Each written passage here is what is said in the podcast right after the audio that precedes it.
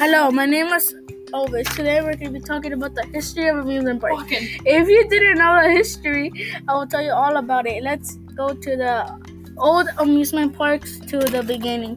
The first oldest amusement park was Bakken, opened in 1583 in a country located in in, Col- in Colorado. Colorado.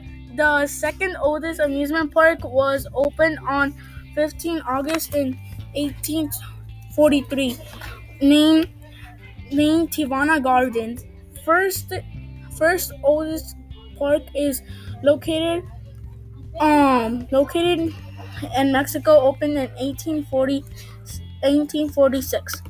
Let's get started on the on the now theme parks. But first, let's talk off why of of why theme of why of why theme parks were made. Okay, they okay they were made as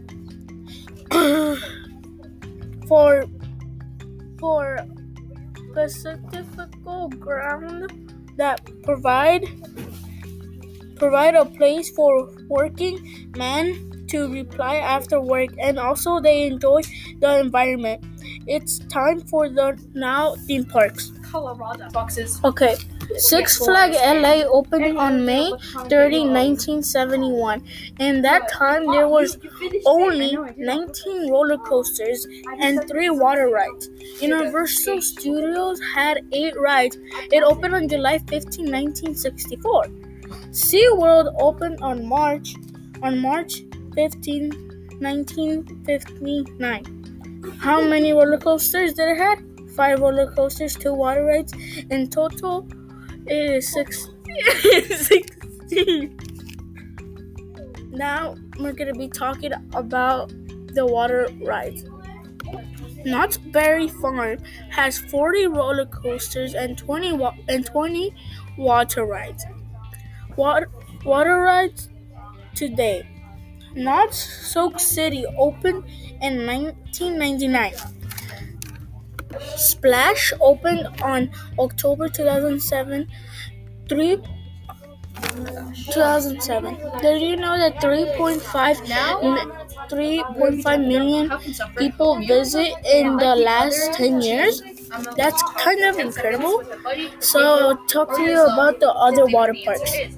Legoland water, area opened in March 20, 1999. Splash Mountain on Disneyland is a great place to go to get wet.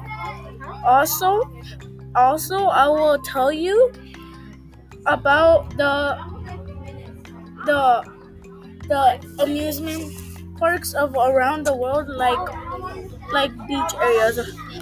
Camelot oh, has two water slides and two water rides.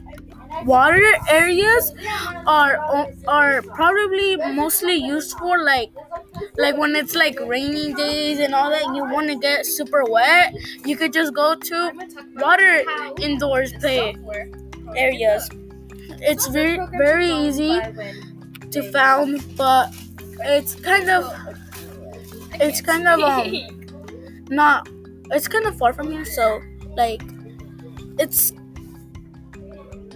Cove Park is a water a water place, but it's it's actually kind of away from the U.S. So I recommend to go there if you want to to know the place, but it's kind of uh, far. So yeah, Universal Vol- Volcano Bay Bay is one of the best recommended water parks that I recommend you to go to. It's it's fun. It's fun. It's it's a fun water place to go. Um, it's very fun.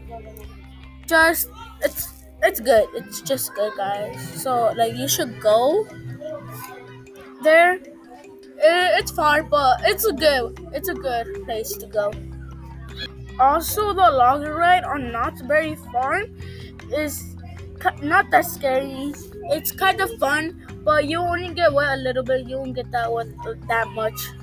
And Knott's And the log ride of Knott's Berry Farm, it's it's cool and all that. It's scary when you go in the like in the cave, like in the tunnel and all that. It's scary and then it's scary when you go down. Just trust me. It's kind of boring and fun and surprising. Thank you guys for listening to my podcast. That was all about about the history of amusement parks. Hope you guys all enjoy about